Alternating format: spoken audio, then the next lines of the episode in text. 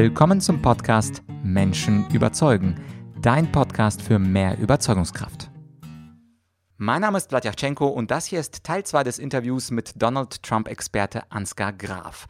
Wir hatten ja im Interview vorher in Teil 1 darüber gesprochen, wie viele Versprechen Donald Trump gehalten hat und wie viele seiner Versprechen von 2016 er gebrochen hat. Eine sehr interessante Folge, die ziemlich differenziert ist. Also man kann nicht sagen, dass der Mann uns angelogen hat. Er hat vieles umgesetzt. Also wenn du die Folge Teil 1 nicht gehört hast, geh einfach in einem Podcast-Feed eine Folge zurück. Und in dieser Folge, da geht es wieder Titel es schon suggeriert, um die Geheimnisse des Donald Trump. Unter anderem sprechen wir über folgende Punkte. Erstens, hat Trump wirklich nur eine Million geerbt und daraus 10 Milliarden gemacht? Zweitens geht es um Trumps Beziehungen zu äh, New York Mafia. Drittens, es geht natürlich um die Prostituierten und Vergewaltigungsvorwürfe. Viertens, wie viele Seiten von The Art of the Deal, von seinem Bestseller mit Tony Schwartz, hat er eigentlich wirklich geschrieben? Und fünftens, da verrät uns Ansgar Graf eine ganz interessante Meinung, und zwar, warum es eigentlich gut ist, dass Donald Trump 2016 gewonnen hat und jetzt 2020 verloren hat. Eine sehr interessante Auffassung, also halte durch bis zum Ende des Interviews und jetzt viel Spaß bei Teil 2 mit Ansgar Graf. Ich würde jetzt in diesem zweiten Teil gerne über die Geheimnisse von Donald Trump reden. Und in Ihrem Buch haben Sie ja einige davon erwähnt, unter anderem, dass er mit der Mafia ko kooperiert hatte. Mich hatte ja sehr interessiert der Teil, wo Donald Trump gesagt hat, ich habe nur eine Million bekommen von meinem Vater und habe daraus dann ein Multimilliarden-Business aufgebaut. Und äh, fand es sehr interessant, irgendwo in der Mitte, Kapitel 4, da schreiben Sie, dass äh, tatsächlich der Konzern, den Donald Trump dann bekommen hat, circa 200 Millionen Dollar wert war und ähm, im heutigen Wert deutlich oberhalb von 400 Millionen. Ist das eine kleine Trump-Lüge, also wie ganz viele andere, dass er nicht nur eine Million äh, geerbt hat, sondern tatsächlich fast eine halbe Milliarde? Ja, der, äh, das war eine von diesen vielen Lügen. Selbst wenn er das mit den Geschwistern äh, säuberlich aufgeteilt hätte, das, was er mindestens bekommen hätte, wären damals, äh, ich glaube, ich habe es irgendwo darauf ausgerechnet, 41 Millionen Dollar des damaligen Wertes gewesen. Mindestens das hätte er bekommen. Und da sagen, das lässt sich relativ leicht ausrechnen, wenn er diese 41 Millionen Dollar damals in Blue Chips einfach an der Börse angelegt hätte, dann würde er heute 13 Milliarden Dollar besitzen er selbst hat äh, noch nie behauptet, so viel zu haben. Er hat manchmal ja gesagt, er hätte acht oder irgendwann hat er auch mal gesagt, er hätte zehn Milliarden Dollar. Ähm, äh, Forbes, das ja immer dieses Ranking der Reichen macht und das ja. dazu viele Quellen auswertet, die gehen davon aus, dass er im Moment maximal äh, beim Wahlkampf 2016 waren es ungefähr 3, Milliarden, jetzt sind es äh, eher 2 Milliarden, weil er einiges an Geld äh, verloren hat. Äh, also das heißt, der erfolgreiche Geschäftsmann, der er immer sein wollte, ist er tatsächlich nicht. Er hat auch nicht so viel äh, gebaut. Er hat äh, diesen, diesen Trump Tower, der ist äh, vorzüglich, äh, der ist wirklich ein, ein Markstein in, de, in, in der äh, Stadtarchitektur von Manhattan geworden. Aber ansonsten hat er ja ganz oft äh, Projekte gehabt, wo er nur als Investor reingegangen ist, wo er dann beispielsweise seinen Namen äh, gegeben hat, äh, wo dann jemand anders gebaut hat und weil die dann bestimmte Qualitätsstandards erfüllt haben, durften sie den Namen Trump Tower verwenden. Ähm, er selber hat mit einigen seiner Investitionen und seiner Projekte, also gerade die, die Hotels äh, Taj Mahal und die, die Casinos, die er in Atlantic City in New Jersey gemacht hat, hat er ja sogar Pleiten hingelegt. Äh, gar nichts dagegen, äh, dass jemand Pleiten hinlegt in Amerika, ist anders als in Deutschland hat man ja eher ein positives Image. Wenn jemand eine Pleite als Geschäftsmann erleidet, dann sagt man, na toll, der hat es versucht, soll das doch nochmal probieren. Aber Trump hat das so oft dargelegt dass, und hingelegt, dass er der erfolgreiche Dealmacher wirklich nicht ist. Er im Grunde verdankt er seinen aktuellen äh, Reichtum, äh, seine Millionen, die er jetzt hat, hunderte Millionen, vielleicht auch in der Tat äh, weit über eine Milliarde, die verdankt er im Grunde seiner äh, Qualität als TV-Entertainer aus dieser langlaufenden Serie The Apprentice, wo er dann so der, der Chef ist, der Leute mit Projekten auffahren lässt und aufwarten lässt und das erklären lässt. Und dann am Schluss, wenn irgendjemand äh, nicht reüssiert in seinen Augen, dann diesen berühmten Satz, You're fired, ausspricht. Sie könnten das jetzt besser äh, imitieren.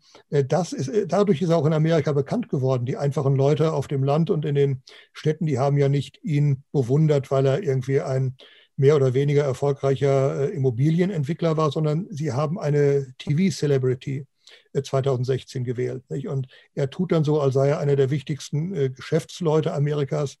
Ist er nie gewesen, weder in den Augen der Geschäfts-, der übrigen Geschäftsleute, die ihn ja auch immer etwas außen vor gelassen haben in Manhattan. Auch das gehört mit zur, wenn Sie von Geheimnissen sprechen, äh, dass Trump unbedingt äh, Präsidentschaftskandidat werden wollte, liegt auch daran, dass er sich in diesen Kreisen nicht ernst genommen gefühlt hat. Er war immer so ein bisschen der Emporkömmling, den man aufgrund seiner, seiner, seines, pardon, großen Fresse, äh, hinter der dann oft nichts war, nicht so richtig akzeptierte. Und dann hat er gesagt, gut, wenn ihr, ich, und, und er war nicht der reichste Mensch. Selbst wenn er, äh, wenn, wenn man ihm seinen Reichtum, den er reklamiert hat, abgenommen hätte, äh, dann wäre er auf der Forbes-Liste, ich glaube, der 435 reichste Mensch der Welt ge äh, geworden. Aber er wollte natürlich immer der, die Nummer eins sein. Also hat er gesagt, ich werde der berühmteste Mensch der Welt. Und das war im Grunde diese Idee mit der Präsidentschaftskandidatur. Und als er die Nominierung bekommen hat für die Republikaner, da hat er selbst noch, das hat Michael Wolff geschrieben, im kleinen Kreis nicht geglaubt, dass er Präsident werden würde. Er hat auch Melania Trump, seiner Frau, äh, versprochen, keine Angst, ich werde nicht Präsident, wir machen nur den Wahlkampf. Und dann wurde er es zu seiner eigenen Überraschung und Melania ist dann am Wahlabend äh, 2016 im November in Tränen ausgebrochen, aber nicht aus Freude, sondern äh, aus, äh, in, der schockier in der schockierten Erkenntnis, oh Gott, jetzt muss ich wirklich aus meiner, meinem ähm, äh, komfortablen, aus meiner komfortablen Suite im Trump Tower in New York in dieses kleine weiße Haus nach Washington umziehen. Mhm. Also für, für viele war es ein Upgrade, für unseren Donny natürlich ein Downgrade. Jetzt äh, ganz kurz nochmal die Rückfrage zu der Mafia. Das wissen ja auch nicht viele in Deutschland. Darüber schreiben Sie auch im Buch. Was hat Donald Trump jetzt genau mit der Mafia zu tun gehabt am Anfang seiner Karriere? Also am Anfang seiner Karriere musste er als Immobilienentwickler und äh, beim Bau zum Beispiel dieses Trump Towers, da waren die Gewerkschaften, die wurden von den Mafia-Familien in New York ähm, reguliert und, und dirigiert. Und da gab es das dann immer, dass man zum Beispiel in gewisser Weise Schutzgeld von der Mafia, für die Mafia zahlen musste und bestimmte Löhne, von denen dann die Mafia etwas abbekam. Wenn ein Bauunternehmer das nicht machte, dann sorgte die Mafia dafür, dass plötzlich auf dem Bau ein äh, kurzer, zu einem kurzen Streik aufgerufen wurde, gerade in dem Moment, wo zum Beispiel ein Betonmischer anfuhr und dann äh, den Beton ausladen musste. Und wenn er dann nicht sofort äh, verarbeitet wird, äh, dann wird er fest und man kann den nur noch entsorgen und den nächsten bestellen. Und ähm, da hat Trump mit den Mafia-Bossen zusammengearbeitet, hat sich da quasi das Wohlwollen erkauft. Da kann man sogar noch sagen, ähm, das ist ähm, akzeptabel, das mussten Immobilienentwickler möglicherweise zu einem bestimmten Ausmaße machen. Also dann aber nachher in, in, in Atlantic City in New Jersey seine äh, seinen ähm, Komplex mit Hotel und ähm, Casino entwickelt hat. Da hat er jemanden ähm, geheiert äh, und angestellt, der als Hubschrauberpilot die VIPs, die, die, die besonders wichtigen Gäste einfliegen sollte. Und der war ganz erkennbar jemand, äh, der im organisierten Verbrechen tief drin verwurzelt war und der eben ganz offensichtlich nicht nur die VIPs in die Hotelanlagen geflogen hat, sondern auch Prostituierte und ähm, äh, Drogen, äh, Marihuana, Kokain. Trump selbst nimmt ja keine Drogen. Äh, äh Trump selbst trinkt auch keinen Alkohol. Das führt immer darauf zurück, äh, dass sein äh, Bruder ähm, sehr früh als Alkoholiker gestorben ist und das, darum habe er nie ein Glas angerührt, aber das muss ja nicht heißen, dass man seinen Gästen, seinen VIP-Gästen in Atlantic City da nicht zumindest solche Annehmlichkeiten zukommen lässt. Mhm. Und eines seiner Geheimnisse, das ist jetzt in Deutschland gar nicht so viel berichtet worden, das war natürlich Stormy Daniels und der Freikauf von ihr, sie sollte schweigen, aber dann ging sie in alle möglichen Talkshows und erzählte, wie sie ihm mit den, seinem Gesicht auf der Time Magazine oder irgendein Magazin war, das ein bisschen auf das Pöpöchen gehauen hat. Also die Frauengeschichten, die konnte er auch nicht wirklich verhindern oder verstecken, besser gesagt. Das ist ja das Erstaunliche, dass im Grunde jeder weiß, dass er diese Affären hatte, dass er zum Beispiel mit Stormy Daniels, aber auch mit mindestens einer weiteren äh, Prostituierten ähm, ein Verhältnis hatte und sich dann freigekauft hat via Schweigegeld.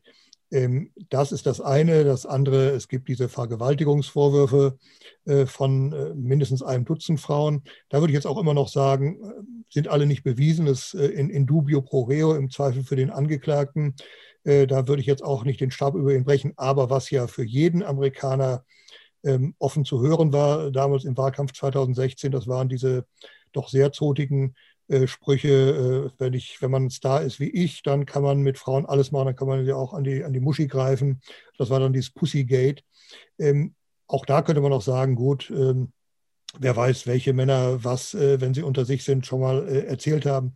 Aber erstaunlich ist daran, dass die Evangelikalen, insbesondere dann äh, Trumps wichtigste Unterstützer waren, äh, die ja ansonsten immer so auf sehr rechtschaffenes Leben und wer sich mal hat scheiden lassen oder in der, wessen Familie es eine Abtreibung gegeben hat, äh, die fallen bei denen durch. Und in diesen Kreisen äh, wurde Trump trotzdem hofiert und wird bis heute verehrt. Das liegt wiederum sicherlich daran, dass man dieses alte, diesen alten Spruch, der Feind meines Feindes ist mein Freund, in diesen, in diesen Milieus akzeptiert hat. Und da Trump eben eine sehr starke äh, Rhetorik gegen die Muslime zum Beispiel und äh, gegen, äh, ähm, gegen Migranten aus muslimischen Ländern, gegen Terroristen aus muslimischen Ländern gefahren hat, hat man in diesen Kreisen gedacht, okay, das ist der Einzige, der sehr entschlossen ist, quasi das christliche Amerika zu verteidigen, obwohl eben die Lebensart von Trump mit den Überzeugungen dieser Gruppen überhaupt nicht zu harmonisieren ist. Und was war für Sie, jetzt haben Sie ja das Buch vorgelegt äh, mit äh, mehreren hundert Seiten, was war für Sie persönlich das Geheimnis, wo Sie gedacht haben, wow, das habe ich vor der Recherche des Buches nicht gewusst, das habe ich rausgebuddelt. Was war das aus Ihrer persönlichen Sicht? Ach, äh, da gab es natürlich vieles, was ich interessant fand. Ähm, ich habe mit zwei seiner Biografen gesprochen. Äh, das eine war der Tony Schwartz, den haben Sie eben schon mal, ich glaube, Sie haben den Namen nicht genannt, aber das ist der, der, der Ghostwriter von seinem absoluten Bestseller The Art of the Deal. Äh, und der hat mir erzählt, Donald Trump, Sie sagten eben sehr freundlich, äh, er hat das meiste nicht geschrieben. Tony Schwartz sagt mir, Trump hat nicht eine Zeile geschrieben, sondern er hat mit ihm ein paar Gespräche geführt und dann haben sie ein paar Anekdoten und, und dann habe Tony Schwartz das ganze Buch geschrieben. Er sagt ja heute auch, ich, ich bin wie Frankenstein, ich habe ein Monster geschaffen. Ohne den Erfolg meines Buches wäre er vielleicht später nicht äh, Präsidentschaftskandidat äh, geworden. Und ähm, Tony Schwartz geht so weit und sagt, er hat das Buch auch nicht gelesen. Er ist überzeugt, dass Trump das Buch nie gelesen hat. Und das würde sich decken äh, mit einer äh, anderen äh, Biografin von ihm, Gwenda Blair. Die hat ein sehr schönes Buch geschrieben, ist, glaube ich, auch inzwischen in Deutschland erhältlich, drei Generationen äh, Trump, wo, wo sie den, Einwander, den, den Großvater, der eingewandert ist aus äh, der Pfalz, ähm, ähm, porträtiert, ähm, der schon so ein bisschen mit äh, Immobilien und dann mal irgendwo äh, ähm, äh, mit, mit einem Bordell für Goldsucher angefangen hat und dann der, der Sohn von ihm, also der Vater von Donald und dann schließlich Donald als Dritter in dieser Reihe. Und sie hat das sehr sehr schön, sehr detailliert äh, beschrieben. Ich habe sie dann äh, gefragt, Mensch, wie bist du denn an diese ganzen Unterlagen gekommen? Da sagte sie, ja, ich hatte als Wirtschaftsjournalistin in New York immer so einen gewissen Zugang zu Trump. Und dann habe ich ihn irgendwann mal gefragt, ob ich nicht über seine Familie was schreiben kann. Dann hat er mir sehr großzügig Zugang zu allen möglichen Unterlagen und zu einem Vetter von ihm, der so ein bisschen der Familienhistoriker war, äh, inzwischen verstorben, geöffnet. Und dann sage ich, ja gut, aber nachdem das Buch erschienen ist, da ist der, äh, die Begeisterung bei Donald Trump sicher, sicherlich erloschen. Da sagt sie, nee, gar nicht. Also wir haben jetzt nicht mehr viel miteinander zu tun, weil ich nicht mehr über Wirtschaft in New York schreibe. Aber als ich, nachdem das Buch erschienen war, nochmal bei ihm war, da hat er ausgesprochen positiv reagiert. Da habe ich ihm das Buch auf den Schreibtisch gelegt und er hat es äh, angeschaut und hat, mich, hat sich bedankt. Warum? Weil er nur auf das Titelbild geguckt hat. Und das war natürlich sein Konterfei und dazu der Titel Three Generations Trump. Das reicht ihm, sagt sie. Er will, dass man über ihn schreibt, ob das dann positiv oder negativ ist. So in diese Details geht er gar nicht rein. Er hat halt eine Aufmerksamkeitsspanne, wie viele aus seinem Umkreis sagen, von maximal 10 bis 20 Minuten. Wenn er dann irgendetwas nicht durchstiegen hat oder es geht dann zu sehr in Details, dann fährt er ab und sagt, komm, lass uns über was anderes reden. Mhm. Jetzt äh, zum Ende des Gesprächs, Herr Graf, äh, versuche ich immer eine positive Note äh, zu geben, nachdem wir jetzt so viel äh, kritisiert und analysiert haben. Was können wir denn über Donald Trump lernen und aus seiner Präsidentschaft lernen? Sie haben ja am Anfang des Interviews so schön gesagt, hat, dass er natürlich auch in gewisser Weise ein Symptom unserer Gesellschaft ist. Wir alle sind auch ein wenig schuldig. Wir alle präsentieren uns auf Instagram, auf Facebook. Wir hauen auch irgendwelche Fake News weiter, die wir dann weiter posten, um dafür möglichst viele Klicks Klicks zu bekommen. Also ich glaube, in gewisser Weise ist Trump das extreme Spiegelbild natürlich von unserer äh, egozentrischen Gesellschaft. Aber dennoch, was können wir denn von Trump lernen und warum könnten wir in gewisser Weise auch dankbar sein, dass dieses Experiment Trump stattgefunden hat, dass also nicht Hillary Clinton gewonnen hat? Was ist das positive Takeaway? Ja, ich würde in der Tat, also ich würde einmal an einer Stelle äh, widersprechen. Ich glaube nicht, dass wir alle äh, ständig äh, Fake News äh, raushauen. Äh, ich glaube, die meisten versuchen das doch zu vermeiden und wenn, dann tun sie es eher äh, unwissentlich. Und, ähm, aber natürlich äh, das Thema, wir alle sind Egozentriker äh, in dieser digitalen Gesellschaft geworden. Äh, da ist etwas dran. Wir alle versuchen uns so Five Minutes of Fame in irgendeiner Form zu sichern. Und das kann mal irgendein steiler Tweet sein oder auf Instagram irgendein spannendes Foto. Ähm, bei Trump ist es eben äh, narzisstisch weit übersteigert. Trotzdem würde ich im Nachhinein sogar sagen, es ist gut, dass er 2016 die Wahl gewonnen hat. Äh, warum? Weil er zum einen tatsächlich die Wirtschaft mit viel mehr Dynamik äh, befeuert hat, äh, als, es, äh, Donald, als es Obama getan hat und, und Hillary Clinton dann mit den Demokraten äh, weiter getan hätte. Ähm, das tat Amerika gut und das tat natürlich auch der Weltkonjunktur gut. Äh, das zweite sind die Erfolge, die ich eben schon erwähnt habe, im äh, Nahen Osten, dass es da endlich Bewegung gibt rund um Israel und Israel heute besser dasteht als vor vier Jahren. Und das dritte, ich glaube, Donald Trump hat gezeigt, äh, dass man mit der Politik dieser ständigen Beschwichtigung, dieser ständigen politischen Korrektheit nicht weiterkommt. Er, hat, er ist jemand, der da ganz bewusst oft übersteigert. Also wenn er zum Beispiel über äh, die, die Migranten aus Südamerika so äh, verallgemeinernd gesprochen hat, als seien das alles Vergewaltiger und, und Verbrecher, dann ist das natürlich eine Ungeheuerlichkeit. Aber dass er einfach mal Probleme der Migration angesprochen hat, Probleme des Drogenhandels, dass er, und das war auch für viele Amerikaner wichtig, das Thema ähm, Burden-Sharing. Wir dürfen nicht immer auf äh, die, die Europäer und die Verbündeten auf unsere Kosten etwas äh, machen lassen. Die, die Europäer stecken ihr Geld in die sozialen Sicherungssysteme und in den Wohlstand und wir äh, zahlen überall das Militär.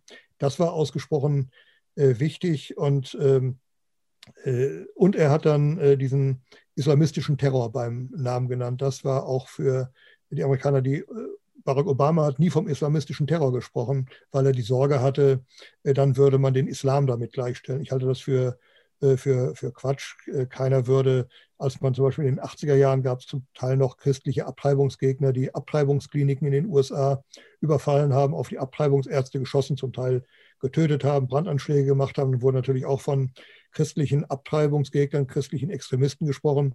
Ich glaube, niemand ist auf die Idee gekommen, dass damit alle Christen äh, denunziert worden seien. Und so hätte man auch ähm, viel, auch äh, hätte auch Obama viel ähm, differenzierter und, und äh, entspannter über dieses Thema sprechen können. Und die Amerikaner hatten so den Eindruck, das politische Establishment will etwas verschweigen und endlich kommt da jemand, der kein Politiker ist und der wirbelt das auf. Und darum an diesen verschiedenen Stellen eben auch quasi mal dass, ähm, äh, dass die, die Rhetorik in Washington durcheinanderwirbeln. Dafür war, glaube ich, äh, war Donald Trump gut und richtig und darum war es im Nachhinein, würde ich sagen, gut, dass er 2016 gewählt wurde und noch wichtiger, dass er 2020 nicht im Amt bestätigt wurde.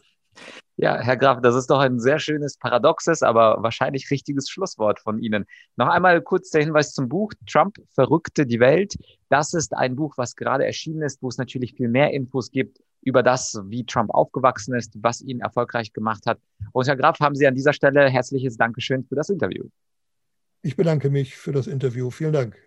Ja, ich hoffe, du hast jetzt ein schönes Bild des lupenreinen Demokraten Donald J. Trump bekommen. Wie gesagt, das Buch von Ansgar Graf, Trump verrückte die Welt, findest du als Link in der Podcast-Beschreibung und auch meinen Online-Kurs Tricks of Trump.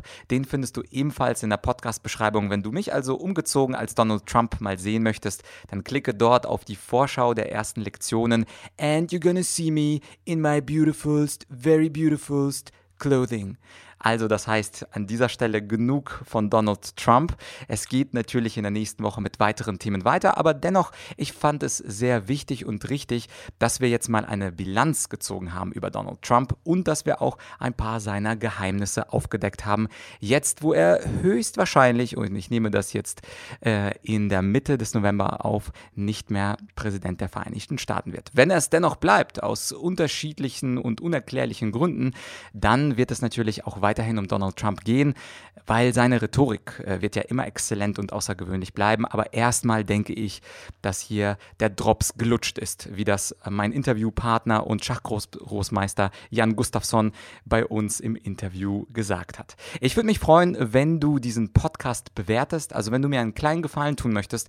Es haben bereits 197 Millionen diesen Podcast bewertet, aber immer noch, wenn ein oder zwei Bewertungen dazukommen, freut mich das immer. Am Wochenende schaue ich mir immer mal die Bewertungen an, lese mir das durch und wenn du mir einen kleinen Gefallen tun möchtest, dann schreib doch eine Bewertung, am liebsten natürlich fünf Sterne und ein Satz Rezension, wie dir der Podcast gefällt, wie äh, dir die Interviewfolgen versus Solo-Folgen gefallen und selbstverständlich, wenn du mir einen riesengroßen Gefallen tun möchtest, dann empfiehl doch den Podcast Menschen überzeugen an einen Freund, eine Kollegin, an deinen Chef, denn immer mehr Leute, was mich erfreut, loaden den Podcast down, also laden den Podcast herunter. Der Podcast scheint ja im Trend zu sein und du würdest mir helfen, diese Bewegung zu beschleunigen, wenn du den Podcast mit anderen teilst oder ihn empfiehlst. An dieser Stelle war es das genug von Donald Trump und nächste Woche geht es dann weiter mit anderen Themen. Was es ist, werde ich natürlich noch nicht verraten, damit du einen guten Grund hast, den Podcast Menschen überzeugen zu abonnieren. An dieser Stelle hab ein gutes Wochenende und wir hören uns wieder am Dienstag. Bis bald, dein Vlad.